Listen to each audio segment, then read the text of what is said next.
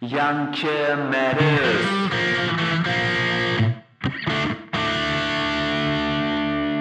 Wir haben so wenig Kinder und Jugendliche, da können wir es uns nicht leisten, dass wir da noch von welche auch noch im Regen stehen lassen. Ja, also äh, jetzt hole ich schon wieder aus, aber ja, Sie merken, das ist mir doch auch ein Herzensanliegen und wo ich auch denke, da ist Politik gefördert und es muss auf die politische Agenda. Ja, also da ist es noch zu selten oder eigentlich gar nicht. Auch in Baden-Württemberg, die hatten dann auch Interesse an den Ergebnissen, die haben auch mein Buch bekommen, aber danach habe ich nie wieder was gehört.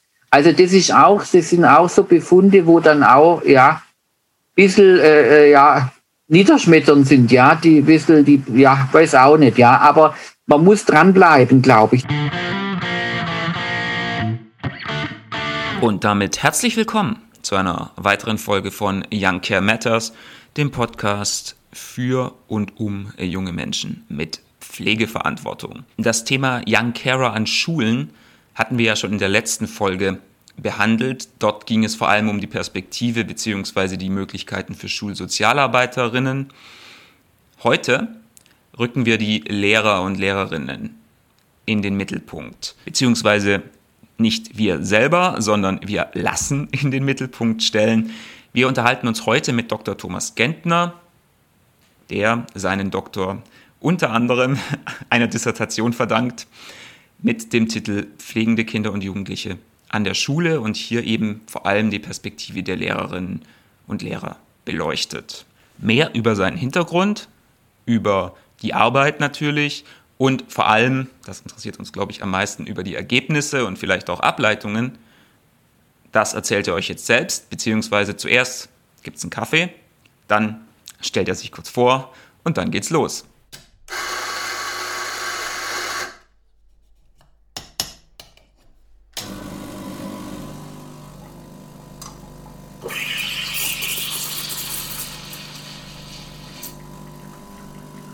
Also mein Name ist Dr. Thomas Gentner.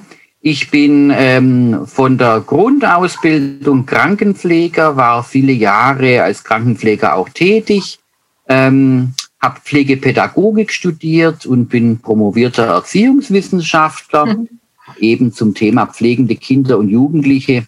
Und beruflich bin ich äh, Geschäftsführer und Schulleiter von ähm, einem privaten Bildungsträger. Wir haben und wir bilden eben schwerpunktmäßig auch Pflegekräfte aus und eben auch ähm, aktiv weiterhin auch an dem Thema, das Thema Young Carers auch, ja, äh, zu sensibilisieren und zu verbreiten. Wie sind Sie aber dann auf das Thema Young Carers aufmerksam geworden? Das wird mich natürlich brennend interessieren. Ja, Klar, also, Pflege, aber. Ja, aber das Interessante ist ja, dass wir in der Pflege auch dieses Thema, selbst in der Pflege oder auch andere Gesundheitsprofessionen, das Thema auch nicht auf dem Schirm haben. Und ähm, ich habe das erste Mal von dem Thema gehört, damals, das war in meinem Studium. Ähm, und da kam während dem Studium ähm, diese erste deutsche Veröffentlichung raus, die wissenschaftliche Arbeit von Frau, Frau Professor Metzing aus Witten. Und da hatte eine Kommilitonin mich darauf hingewiesen, sagte, ach, guck mal, was sie Neues, ich hatte das Neues gefunden, sie hat es jetzt gerade gelesen. Da habe ich mir das Buch auch gekauft, weil ich das spannend fand. Und ich weiß noch, ich habe die ähm, Arbeit von Frau Metzing innerhalb weniger Tage ähm, eigentlich verschlungen. Ja, wie ein, ich konnte es gar nicht fassen an manchen Stellen, dass wir solche Situationen, also dass es das gibt, ja, dass äh, Kinder und Jugendliche pflegen und ähm, war für mich damals ein ganz neues Thema, hatte das nicht auf dem Schirm auch. Und ähm, ja, also das war so der äh, erste Punkt und habe mich dann seither immer wieder damit beschäftigt. Und eigentlich war für mich dann klar, ja, also ich will da, weil wir auch wenig Forschung zum Thema in Deutschland auch, wo ich begonnen habe, damit zu arbeiten, mhm. hatten und immer noch wenig dazu auch haben. Ähm, und deswegen natürlich auch, weil wir so wenig dazu bislang wissen und wussten, äh, ist natürlich auch die Sensibilität nicht gegeben und letztendlich haben ja die betroffenen Kinder und Jugendlichen keine Lobby, ja, und deswegen war mir es wichtig, einfach da, ja, daran zu arbeiten, mit, ähm, da dazu zu forschen und eben auch, ja, naja, eben das Thema auch äh, zu verbreiten und zu sensibilisieren. Jetzt ähm, lautet der Titel Ihres Buchs ja Pflegende Kinder und Jugendliche an der Schule und die subjektiven Theorien ihrer Lehrer. Wie sind Sie denn ähm, dazu gekommen, dass Sie zu diesem Schulthema geforscht ja. haben? Ich habe ja also A, der ein Grund war natürlich, dass es einen pädagogischen Bezug haben sollte, da ich an der pädagogischen Hochschule promoviert habe. Und das andere war aber, dass in der Arbeit von der Frau Metzing ähm, eigentlich so in einem Nebensatz fast erwähnt wurde oder sie da erwähnt hatte, dass eben ja ähm, Lehrer ja äh, wichtige Indikatoren sein könnten, weil sie doch ja sehr viel Zeit ja äh, mit Kindern und Jugendlichen verbringen und dann habe ich gedacht, ja, eigentlich müsste man ja das sich dann näher anschauen. Und ähm, deswegen war mein, also habe ich gedacht, müssen wir da näher drauf schauen. Dort verbringen Kinder und Jugendliche viel Zeit und Lehrende können eben auch, das war mein Gedanke und auch von Frau Metzing, ja, ähm, A, die Personen sein, die Kinder dann auch identifizieren und eben auch unterstützen können oder eben auch weiter in ein Unterstützungssystem vermitteln können und äh, das war so der Anlass, also mit Lehrern ins Gespräch zu gehen. Das war ja auch der Schwerpunkt der Arbeit, eben auch erstmal zu schauen, was haben denn die Lehrerinnen, und ich sage Lehrerinnen, weil es haben leider nur Lehrerinnen teilgenommen. Mich hat dann eben interessiert, welchen Blick haben denn die Lehrenden auf dieses Thema, also auf Pflege überhaupt? Und wie, haben die da schon Erfahrungen? Was denken die? Ja, was heißt es denn, Young Carer zu sein? Was denken die? Was hat es für Auswirkungen auf die Kinder? Und wie kann man sie unterstützen? Also das, ähm, damit skizziere ich schon so ein bisschen, was denn subjektive Theorien mhm. meinen. Das ja im Titel drin steht. Also ich wollte eben wissen, was denken die Lehrer? Was wissen die schon zum Thema? Äh, wie kompetent sind sie schon? Gibt es vielleicht auch einen Fortbildungsbedarf. Ja, also das waren so, so Fragestellungen letztendlich, warum ich auch in den Bereich Schule gegangen bin. Ähm, und ich weiß nicht, ob es möglich ist bei einer umfangreichen Forschung, aber wenn Sie die Forschungsergebnisse kurz zusammenfassen würden, vielleicht auch in Bezug auf die Fragestellungen, die Sie gerade schon dargestellt ja. haben, was würden ja. Sie denn sagen, kam raus? Das eine war also, dass ich eben an allen Schulen, in allen Klassen, auch mit denen ich gearbeitet habe, ähm, betroffene Kinder und Jugendliche gefunden habe.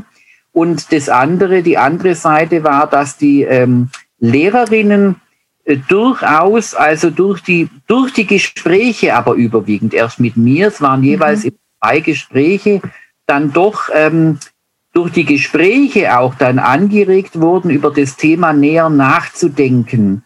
Und deutlich war, dass die Lehrenden doch, also im Vergleich zu wissenschaftlichen Erkenntnissen, die wir schon haben und wissenschaftlichen Theorien, doch ein sehr realistisches Bild ähm, entwickeln konnten oder schon hatten. Hm.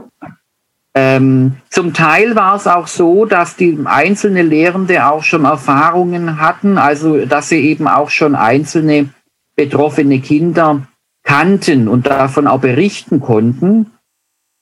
Spannend war aber hier wiederum, dass es den Lehrenden eben, wenn man, ich konnte dann ja die Daten auch vergleichen, also weil ich ja auch die Kinder an den Schulen mhm. habe, wurde eben auch deutlich, von den Kindern, wo die Lehrer berichtet haben, es waren einzelne Kinder und waren ganz andere Kinder, wie die, die mhm. ich identifiziert habe. Ja, also heißt, wir haben da eine Dunkelziffer, ähm, das hatte ich mir fast schon so gedacht.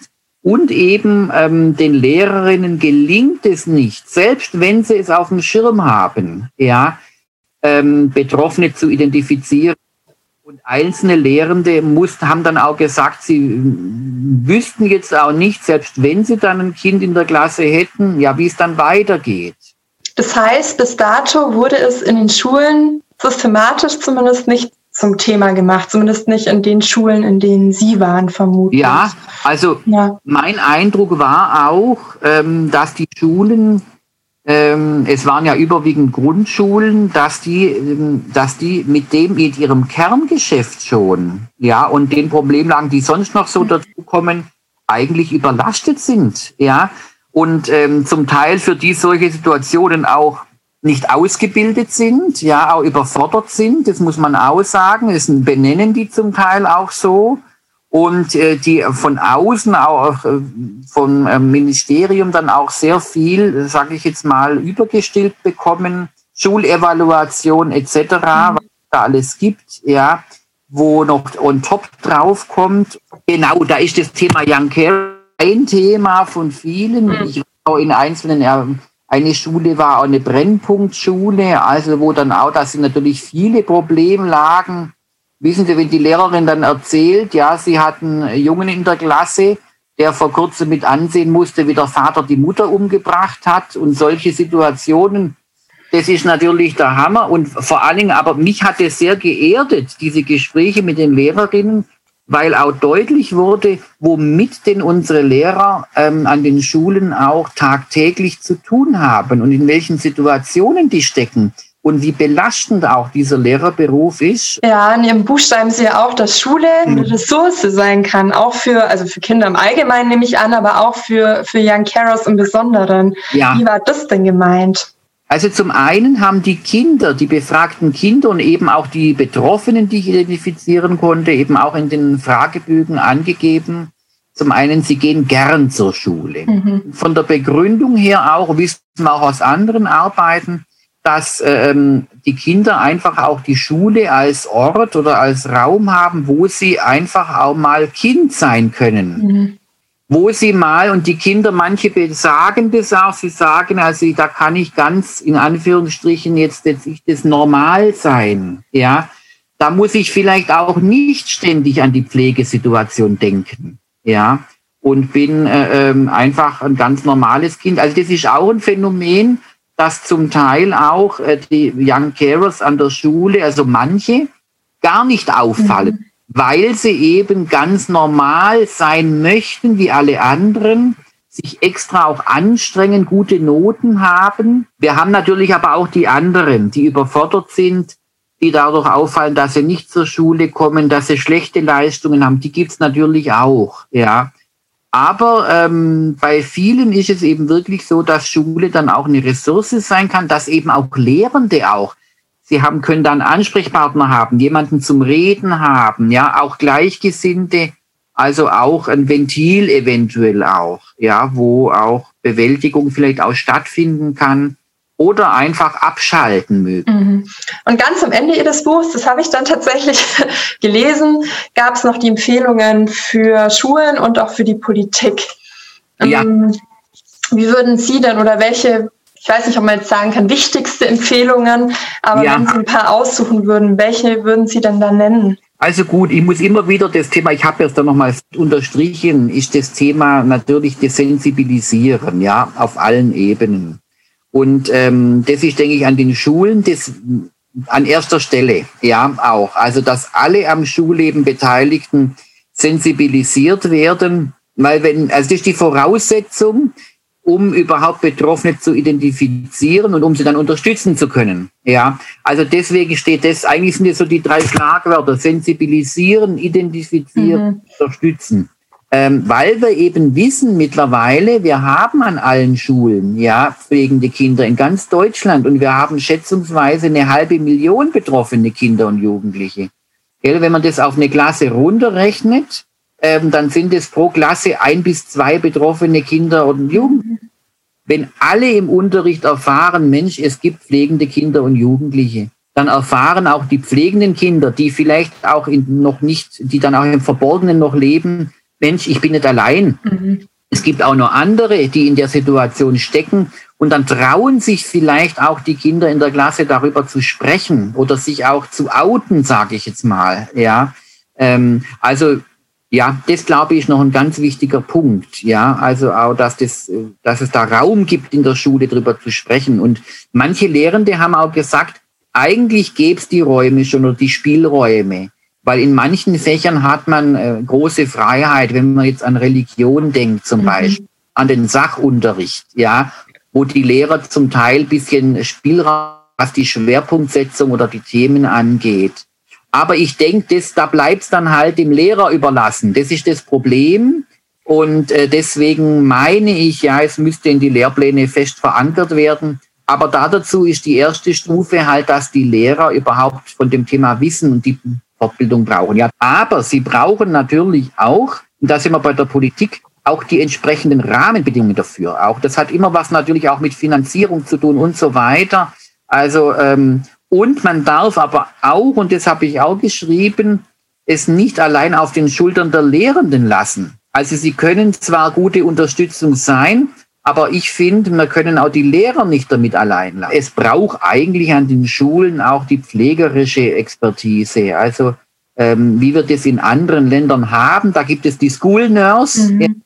Die ist äh, jetzt nicht nur für die Young Carers Ansprechpartner, für viele andere Themen. Wir haben das ja gerade in zwei Bundesländern, wird es ja gerade modellhaft in Deutschland auch äh, erprobt, ja, äh, und wurde jetzt auch schon ausgewertet, evaluiert in äh, Hessen, ja, und in äh, ähm, Brandenburg und mit Erfolg, ja, und äh, nicht nur für Young Carers, sondern auch, wir haben ja auch chronisch kranke Kinder an den Schulen ähm, und viele andere Problemlagen, das Thema Gesundheitsförderung etc. Also das ist etwas, da brauchst äh, Strukturen, wo ich denke, und dann ist da natürlich Politik gefragt, logischerweise, weil das muss finanziert werden. Und, ähm, und ich denke, das Thema muss in die Lehrerbildung. Ja, also die, in die, sowohl in das Lehramtsstudium als auch natürlich in die äh, Lehrerfortbildung. Wir brauchen auch weitere Forschung dazu. Da ist Politik dann auch gefragt, Forschung entsprechend zu fördern auch zu dem Thema. Ich denke mir immer wieder, für wie viel Geld, also wird ja viel in Forschung investiert, aber manchmal denke ich nicht in die richtigen Projekte. Also aus meinen Augen, ja, ist ja immer die Frage, was man als richtig und wichtig ansieht. Aber ich glaube, ja, gerade für diese Themen, und da ist jetzt das Thema Young Carers nur ein Beispielthema, wenn es um Lebenslagen und äh, prekäre Lebenslagen mhm. von Kindern und Jugendlichen geht, lassen sich sicherlich noch andere Problemlagen aufzählen. Ähm, aber ich denke, also ähm, es, ich habe das ja auch geschrieben, es geht auch um, äh, ähm, wir müssen ja in die Zukunft gucken, ja, und ähm, die jungen Menschen von heute, ja, sind die Erwachsenen von morgen. Das stimmt zweifelsfrei. Was auch zweifelsfrei stimmt, ist, dass es immer wieder eine Freude ist, Menschen zu finden, die ein Thema finden und für das dann wirklich so brennen, wie das Dr. Thomas Gentner tut. Dafür schon mal herzlichen Dank. Ich glaube, ich erzähle kein Geheimnis. Das Interview ist in der Originalfassung deutlich, deutlich länger. Wir saßen sehr lange am Schnitt und haben uns überlegt, was könnten wir da eigentlich rausmachen, weil er erstens sehr viel zu erzählen hat und zweitens das Ganze auch wirklich mit Leidenschaft vertritt. Würde es mehr von seiner Sorte geben. Glaube ich, wäre das Thema Young Carer, Kinder und Jugendliche in der Wissenschaft ein deutlich breiter diskutiertes. Also danke erstmal, aber alle, die uns regelmäßig hören, wissen es ja, ohne Espresso zum Schluss geht bei uns nichts. Den mache ich jetzt gleich. Und dabei haben wir Dr. Thomas Gentner noch eine Frage gestellt. Das Thema Sensibilisieren und überhaupt auf Young Carer aufmerksam zu machen, aufmerksam zu werden, ist ein ganz wichtiges. Das haben wir jetzt schon in mehreren Folgen auch thematisiert. Und natürlich ist es auch ganz wichtig an Schulen. Und was seine Gedanken, seine Erkenntnisse dazu sind, das ähm, sagt er euch jetzt auch noch im Espresso zum Schluss. Aber wenn das nicht da ist oder das Wissen fehlt, dann ist es schon so, dann, dann identifizieren die die Young Carers auch nicht. Ja, die haben das nicht auf dem Schirm. Ja, und äh, spannend war, eine Lehrerin hat nach den Interviews gesagt, sie geht jetzt mit einem ganz anderen Blickwinkel in die Klasse. Und das fand ich ganz toll, weil ich das, also, äh, äh, die hat sich dann bedankt und das war mir gar nicht bewusst, was ich da ähm, angeregt habe oder positiv bewirkt habe durch die, die Gespräche. Ich war ja dankbar, dass sie teilgenommen hat. Und das war zweimal der Fall, dass die Lehrenden sich bedankt haben und gesagt haben, Mensch, sie, im Lehrerzimmer diskutieren sie darüber, sie äh, ähm, geht ganz anders in die Klasse rein. Also das fand ich richtig, spannend und da war auch deutlich, ja, es ist nötig, es tut Not, ja, das in den Schulen zum Thema zu machen. Ich habe in meinem Buch auf der Seite 48 eine Checkliste, ja, mhm. abgedruckt, ja, und ähm, da habe ich, das war eine Checkliste äh, aus Großbritannien, glaube ich, die ich entdeckt habe. Ich habe sie, glaube ich, ein bisschen erweitert, habe die übersetzt, ja. und habe die da ähm, drin, wo eben auch ähm, mehrere Faktoren mal aufgelistet sind, die einen dann auch ein bisschen sensibilisieren, wenn man diese Checkliste hat. So, ähm, es heißt ja nicht, dass wenn einzelne von diesen Faktoren auftreten, dass man dann schon sagen kann, ja, das ist jetzt ein Young Carer, aber es sind eben einzelne Aspekte, die darauf hindeuten können, dass es sich um einen Young Carer handeln könnte. Ja, ich mache mal Beispiele. Also, keine Ahnung. Das Kind oder der Jugendliche, ja, äh, fehlt auf einmal häufig in der Schule. Ja, oder die Eltern kommen nie zum Elternabend. Ja, die Lehrerin kennt die Eltern nicht. Ja, ähm, solche Dinge. Das Kind schläft im Unterricht ein. Ja, das Kind äh, ist äh, ähm, Opfer von Mobbing. Ja, das wissen wir eben leider auch, das ist leider auch tragisch, dass pflegende Kinder und Jugendliche nicht selten auch noch äh, Mobbingopfer werden.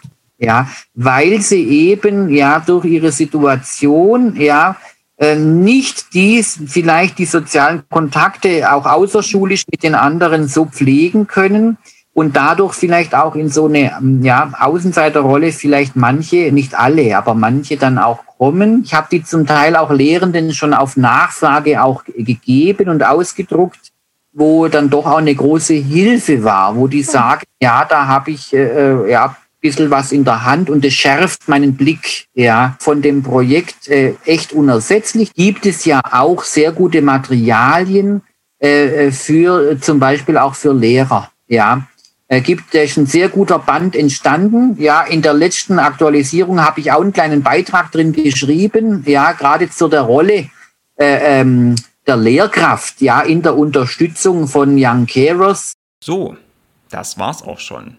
Ja, war eine lange Folge, aber auch eine sehr informative und wie schon mehrfach erwähnt, nochmal zum Abschluss. Vielen Dank, Dr. Thomas Gentner, für das lange, interessante, ausführliche Gespräch. Danke natürlich auch an euch fürs Zuhören und noch viel mehr Danke für alle Likes, Kommentare, Messages und so, die uns bis jetzt auch schon erreicht haben und uns hoffentlich auch zu dieser Folge wieder erreichen werden. Auf den bekannten Kanälen E-Mail youngcarematters at gmail.com oder Instagram at youngcarematters. Wir hören uns in der nächsten Folge. Bis dahin, take care.